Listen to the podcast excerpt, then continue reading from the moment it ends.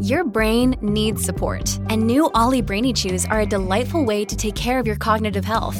Made with scientifically backed ingredients like Thai ginger, L-theanine, and caffeine, Brainy Chews support healthy brain function and help you find your focus, stay chill, or get energized. Be kind to your mind and get these nootropic chews at ollie.com. That's O-L-L-Y.com. These statements have not been evaluated by the Food and Drug Administration. This product is not intended to diagnose, treat, cure, or prevent any disease.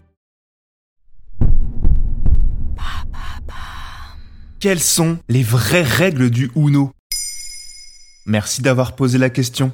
Si vous aimez les jeux de société, il y a fort à parier que vous avez déjà joué au Uno. D'un petit format pratique qui s'emporte facilement partout, ce célèbre jeu de cartes est devenu culte et fait partie des incontournables depuis plus de 50 ans. L'autre avantage est que ces règles sont faciles à expliquer. Enfin, je dis ça. Mais il semblerait que ces règles soient parfois fantaisistes et soumises à interprétation. Une relecture des vraies règles du Uno pourrait sans doute permettre de réparer de nombreuses injustices, comme celle dont j'ai été victime lors de parties endiablées. Et comment est né le Uno? En 1971, un barbier américain nommé Merle Robbins se dispute avec son fils pendant une partie de 8 américains, un jeu de cartes traditionnel aux États-Unis où chaque carte posée a des effets sur le fonctionnement de la partie.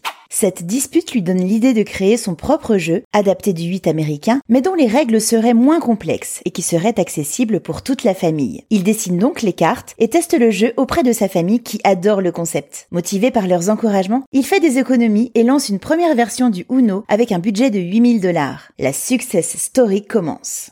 Pendant dix ans, Mel Robbins commercialise son jeu dans ses salons de coiffure et de barbier, ainsi que dans les boutiques locales alentours. Tout le monde joue au Uno. Le phénomène intéresse alors les professionnels des jeux et Merle cède les droits du Uno à International Games pour 50 000 dollars, avec tout de même une commission de 10 cents sur chaque exemplaire vendu. En 1992, suite à sa fusion avec International Game, la société Mattel devient éditrice du jeu. C'est toujours le cas aujourd'hui. Et on joue comment au Uno? C'est facile. Le Uno se joue de 2 à 10 joueurs. Chacun reçoit 7 cartes, le reste des cartes constitue une pioche. Une première carte est posée face visible en centre de la table. Chacun son tour, dans l'ordre des aiguilles d'une montre, on pose une carte selon ce qu'on a en main, soit de la même couleur, soit avec un chiffre identique, soit une carte spéciale. Joker, plus 4 ou super joker, plus 2, inversion pour changer de sens, ou passer un tour qui impactera le joueur suivant. Si aucun de ces cas de figure n'est possible, on pioche. L'objectif, se défausser de l'ensemble de ces cartes. Attention, à l'avant-dernière carte, c'est-à-dire quand on n'a plus qu'une carte en main, on doit crier Uno. Si on oublie et qu'un autre joueur le remarque, il peut crier contre Uno, ce qui oblige à reprendre deux cartes dans la pioche. À la fin de chaque manche, celui qui pose sa dernière carte récupère tous les points des cartes restées dans les mains de ses adversaires. Le premier arrivé à 500 points gagne la partie. C'est simple.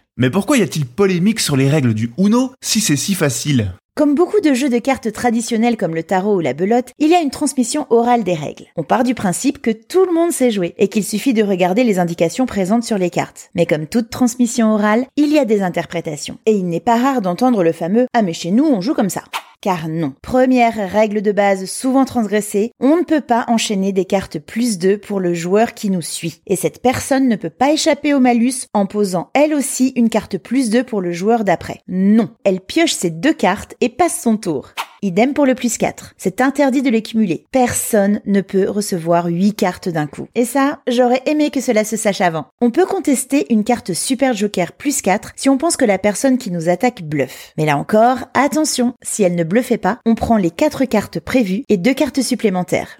Autre dérive fréquemment observée, les joueurs qui jouent sur un même tour leurs cartes identiques. Vous avez deux cartes avec un 3 vert et c'est du vert demandé? Eh bien vous ne pouvez poser qu'une seule des deux et attendre un prochain tour pour poser l'autre. Et c'est pareil si vous avez une carte identique à celle au centre et que ce n'est pas à votre tour de jouer. Inutile de vous précipiter et d'écraser les doigts de vos partenaires pour placer votre carte. Ce n'est pas un jungle speed. Alors oui, il existe de nombreuses variantes au jeu Uno de base, la rançon du succès. Mais je vous conseille de vous mettre bien d'accord au préalable si vous ne voulez pas que votre après-midi jeu ne tourne au pugilat.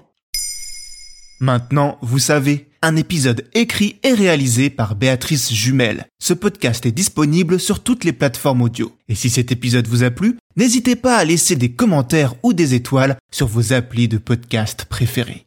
Ba, ba, ba.